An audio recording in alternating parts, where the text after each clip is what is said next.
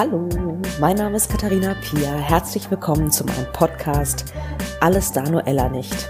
Überleben ohne Kind. Schön, dass du wieder zuhörst. Ich hoffe, es geht dir gut und immer besser.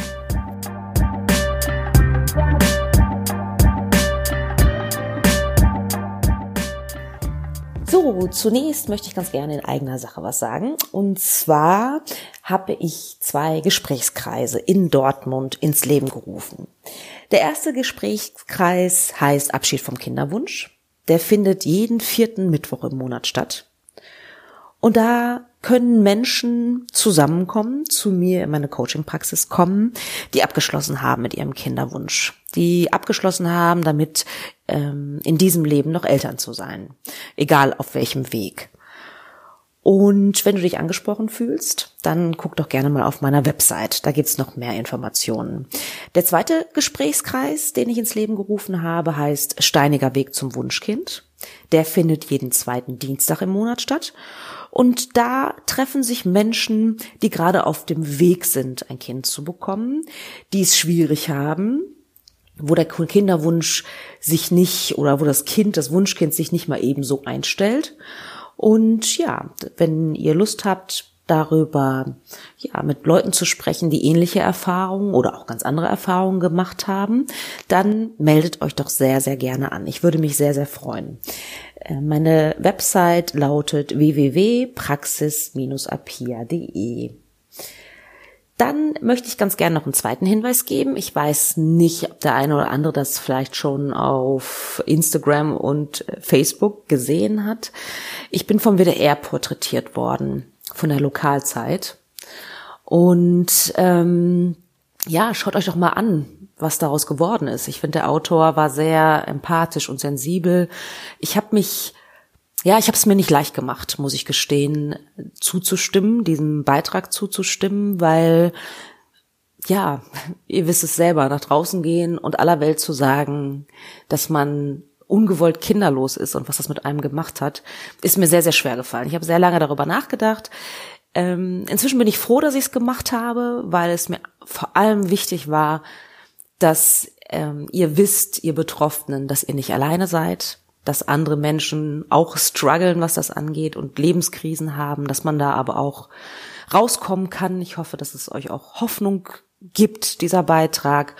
Und für mich war es einfach wichtig, dieses Thema draußen einer größeren Öffentlichkeit, ja, zugänglich zu machen. Ähm, ich habe einen YouTube-Channel und den erreicht ihr auch über meine Website wenn euch das interessiert und wenn ihr euch das mal anschauen möchtet. möchtet. Heute spreche ich über ein sehr elementares Thema, das sowohl mich und meinen Mann als auch meine Klienten beschäftigt und emotional berührt. Und zwar das Thema im Alter allein sein. Wenn ich keine Kinder habe, wer kümmert sich dann eigentlich im Alter um mich? Ich glaube, das ist sowas wie eine Urangst, ne? dieses, wenn was, wenn ich alleine sterben muss? Und ich glaube, es ist noch gar nicht so wahnsinnig lange her. Da war es auch in Ländern wie Deutschland üblich, Kinder zu bekommen als Absicherung. In äh, vielen Teilen von den, von Entwicklungsländern, von Afrika zum Beispiel, ist das immer noch so. Ja. Je mehr Kinder, umso besser. Je mehr Kinder, umso größer die Chance, dass ähm, Kinder überleben, die mich im Alter versorgen können in unserer ähm, individualisierten Gesellschaft mit staatlicher Absicherung. Okay, man kann darüber diskutieren, wie gut die äh, Rente ist und ob die ausreichend ist. Aber theoretisch zumindest gibt es eine staatliche Absicherung. Und das ist, diese Altersabsicherung ist also kein Grund mehr in Deutschland oder in anderen Industrieländern Kinder zu bekommen. Das sind natürlich eine ganze Menge Gedanken, die, ähm, die ihr euch wahrscheinlich auch schon gemacht habt und die ich mir auch gemacht habe. Also zum einen, es gibt ja gar keine Garantie dafür, dass Kinder im Alter da sind. Ja, was ist, wenn euer Kind nach Australien auswandert, nach Portugal oder es reicht ja auch schon nach Bayern, wenn ihr selber aber in Nordrhein-Westfalen wohnt zum Beispiel. Was ist, wenn ihr euch nicht so gut versteht mit euren Kindern? Was ist, wenn euer Kind auf irgendeine Art und Weise oder auf irgendeine Art und Weise beeinträchtigt ist und euch nicht unterstützen kann. Oder wenn euer Kind vor euch stirbt. Ich hatte vor einigen Monaten eine Szene am Flaschencontainer.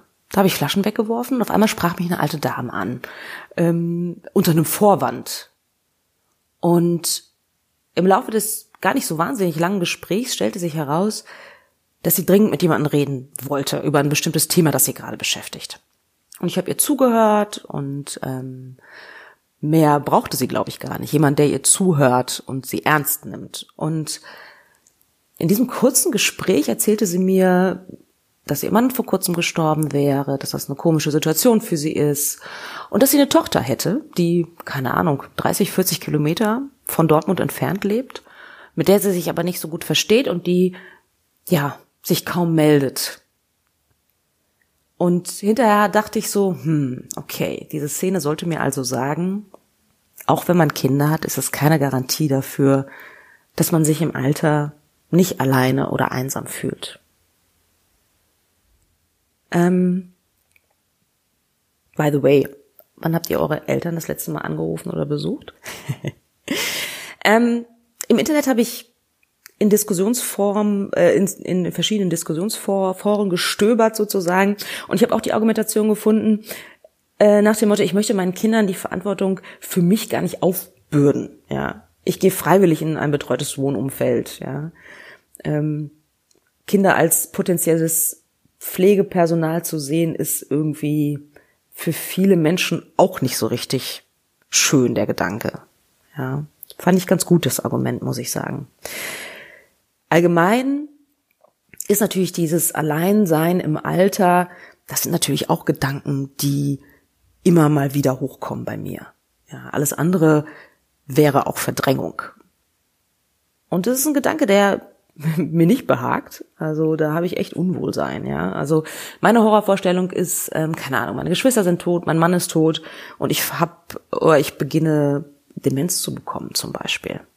Und da ist keiner, der mich irgendwie beschützt das ist etwas, ähm, ja, was ich, äh, was für mich echt auch eine Horrorvorstellung ist, ja. Und ich bin ja ein positiver Mensch, das habt ihr wahrscheinlich schon mitgekriegt. und jetzt schicke ich auch einfach mal ganz äh, positive Energie ins Universum, die mich vielleicht und hoffentlich davor bewahrt. Aber trotzdem macht es ja keinen Sinn, seine Augen davor zu verschließen. Ja, und mein Mann und ich reden auch da immer mal wieder drüber. Also es ist jetzt nicht ein Thema, das uns jetzt total unseren Alltag dominiert, aber es ist auch kein Thema, das wir verdrängen. Und letztendlich, gut, ich bin Anfang 40, mein Mann ist Ende 40. Das ist natürlich irgendwie einerseits noch ganz weit weg. Ja, und wir wissen jetzt auch noch nicht in allen Einzelheiten, was wir tun werden. Ja, aber was wir möchten, ist, dass wir festlegen, und zwar früh genug festlegen, wie wir im Alter leben möchten. Ähm, man muss natürlich auch dazu sagen, altersgerechtes Wohnen so lange wie möglich und so selbstbestimmt wie möglich ist natürlich auch eine Frage des Geldes. Machen wir uns nichts vor. Ähm, überhaupt das Thema Einsamkeit, das spielt ja auch so ganz, ähm, also spielt ja auch bei dem Gedanken im Alter allein sein eine große Rolle. Ich finde ja, dass man mit und ohne Kinder einsam sein kann und auch in jedem Alter einsam sein kann. Das ist, hängt nicht daran, ob man Kinder hat oder nicht. Ähm, ich habe Zahlen gefunden, und zwar gab es so eine Umfrage vom Statistischen Bundesamt. Bis 2030 soll die Zahl der Haushalte, der Einzelhaushalte, auf 80 Prozent steigen. Und davon werden mindestens 40 Prozent über 60 Jahre alt sein. Das ist schon mal ordentlich, finde ich. Ne? Und bei, der, bei meiner Recherche zu diesem Podcast habe ich alles Mögliche gefunden. Ich habe zum Beispiel gefunden, dass die Malteser zum Beispiel einen Besuchs- und Begleitungsdienst anbieten, auch einen ehrenamtlichen. Ja, dass ähm, jüngere Menschen zu einem kommen, wenn man alt ist und mit einem zum Friseur gehen oder sonst irgendwie was. Dann habe ich noch eine Initiative gefunden, die fand ich auch irgendwie total süß. Ähm, www.gemeinsamaltern.de Telefonieren gegen die Einsamkeit. Das heißt, dass man zum Telefonhörer greifen kann und mit jemandem sprechen kann, wenn man gerade das Bedürfnis hat zu sprechen. Und dann gibt es natürlich auch eine ganze Reihe von Möglichkeiten, ähm, out of the box denken, ihr erinnert euch. Ja, also man kann eine Wohngemeinschaft gründen mit anderen älteren Menschen oder auch mehr Generationenhaushalt, ja. Vielleicht funktioniert er sogar besser mit Menschen, die nicht mit einem verwandt sind. Könnte ich mir vorstellen. Überhaupt, ich glaube, das A und O sind Sozialkontakte. Ja, Sozialkontakte knüpfen. Das habe ich mir auch schon vor der, dieser Podcast-Folge überlegt. Und bei meinen Recherchen ist mir das auch als Hauptpositivfaktor begegnet. Also Sozialkontakte pflegen mit Nachbarn, mit Gleichgesinnten, wie zum Beispiel anderen Kinderlosen oder auch nicht, in Vereinen, während des Urlaubs, so Gruppenurlaube, mit anderen Verwandten. Es müssen ja nicht unbedingt die eigenen Kinder sein, ja. Was ist mit Patenkindern, mit Neffen und Nichten, Kinder von Freunden, die, äh, die einen das Leben lang begleitet haben. Ne? Voraussetzung ist natürlich, dass ich mich bemühen muss, Kontakt zu halten und im Leben der anderen präsent zu sein. Also ich glaube, dass Freizeitgestaltung sowieso ein wichtiger Punkt ist, wenn man gesund ist vor allem. Ne? Also wie schon gesagt, Gruppenreisen, aber auch Sport machen. Man kann, keine Ahnung, zu Diskussionsrunden gehen, zu Seniorentreffs. Man kann sich ein Haustier anschaffen. Man kann Ehrenamt machen, man kann sich ein Hobby suchen, wie ein Instrument spielen. Mein Mann lernt, hat zum Beispiel angefangen, Klarinette zu lernen, was ich sehr, sehr cool finde. Man kann auch als Senior studieren zum Beispiel, das ist auch möglich. Ich habe ein Interview im Deutschlandfunk gefunden und zwar mit ähm, einer Laura Romeo. Ähm, die ist vom Deutschen äh, Zentrum für Altersfragen. Und die sagt, ich zitiere, Kinderlosigkeit nimmt zu. Allerdings müssen wir auch betrachten, dass die sozialen Netzwerke sich im sozialen Wandel befinden. Freundschaften zum Beispiel werden immer wichtiger. Und die Leute holen sich diese Unterstützung von Freunden, von Bekannten. Ohne Kinder älter zu werden, bedeutet nicht unbedingt, dass man isoliert und einsam ist. Also letztendlich, so interpretiere ich das für mich, ja, sich seine eigene Wahlfamilie zu suchen. Das ist doch auch eine schöne äh, Möglichkeit. Auch, auch ein Privileg, wie ich finde. Selbst zu schauen, ähm, wie man, wen man vertrauen möchte, mit wem man in Kontakt kommen möchte, sich Wegbegleiter zu suchen, ja, die freiwillig mit einem zusammen, zusammen sein wollen. Das hat für mich irgendwie auch was Schönes. Kleiner Exkurs. Ist euch eigentlich bewusst, dass wir Kinderlose mehr in die Pflegekassen einzahlen? Also meine ganz persönliche Meinung ist, ich finde das ungerecht. Ja, ähm, ich gebe auch gerne meine Steuern dafür, um Kindergärten, Schulen und Universitäten zu finanzieren. Mm, deswegen finde ich das irgendwie ungerecht, dass ich mehr in die Pflegekasse einzahlen muss. Aber das ist meine persönliche Meinung. Ähm, aber ich fühle mich da tatsächlich als Kinderlose, als ungewollt Kinderlose diskriminiert bei diesem Punkt. Das Statistische Bundesamt sagt, jede zehnte Frau über 70 hat keine Kinder. Und von den heute über 50-Jährigen lebt bereits jede fünfte ohne Kinder. Das finde ich auch ganz interessant. Es gibt tatsächlich eine Alterswissenschaftlerin, Sonja Schiff heißt die, die hat ihre Abschlussarbeit an der Uni in Graz über das Älterwerden kinderloser Frauen geschrieben. Und sie sagt, und ich zitiere wieder, Frauen, die die Kinderlosigkeit als Verlust empfinden und ihre Traurigkeit darüber nicht aufgearbeitet haben, kann dieses Thema auch Jahrzehnte später noch stark belasten. Das fand ich, das war für mich so noch so mal so ein Aha-Moment, weil das Zitat total zeigt, dass ich mit meiner Idee, mich als Kinderwunschcoach selbstständig zu machen, absolut richtig liege, weil das aufzuarbeiten, die Trauer ins Leben zu integrieren, hilft auch später im Alter besser damit klarzukommen. Und deswegen mein Appell, sucht euch Unterstützung. Bei mir, natürlich sehr gerne bei mir, aber natürlich auch gibt es auch noch ganz, ganz viele andere Möglichkeiten, wo man hingehen kann. Man kann auch zum Psychologen gehen zum Beispiel. Und ähm, diese Altersforscherin, die ähm, ist 55 und ist selbst ungewollt kinderlos geblieben und die sagt auch, ich zitiere wieder, ich sehe mich heute nicht als kinderlos, sondern als kinderfrei. Ich habe den Schmerz und das Gefühl des Mangels hinter mir gelassen und sehe vielmehr die Chancen, die mir das Leben ohne Kinder ermöglicht. Da kann ich nur sagen, bravo zu dieser Aussage. Fazit, letztendlich, wir müssen unser Netzwerk halt anders ausrichten. Hilfe für den Haushalt besorgen und Rat bei persönlichen Entscheidungen woanders einholen. Also, wir Kinderlose müssen uns vernetzen, gute und starke Sozialkontakte aufbauen, wenn man will, Kinderersatz suchen oder anders dafür Sorge tragen, dass wir nicht allein sind. Und das ist auch, ich finde, es ist ja immer, egal, ich finde, das ist auch wieder unabhängig davon, ob man Kinder hat oder nicht. Es ist ja auch immer eine Frage der inneren Haltung, ja, Begegnung mit anderen Menschen wertzuschätzen, sich selbst wert, wertzuschätzen. Darum geht's ja letztendlich auch im Leben. Also, nochmal als Fazit. Wir Kinderlose müssen uns um uns selbst kümmern, um unsere Bedürfnisse kümmern. Ja, also alle Menschen sollten das, ob mit oder ohne Kindern. Ja, wir haben das in der Hand. Und das zeigt sich halt auch bei diesem Thema ganz deutlich. Keiner muss einsam sein. Einsam sein im Alter. Ja. Dafür müssen wir halt ein bisschen mehr tun als Menschen mit Kindern, die das sozusagen mehr oder weniger voraussetzen, wenn sie Kinder haben. Also, mein Appell, ähm, wenn ihr aus der tiefsten Trauer raus seid, dann kriegt euren Hintern hoch.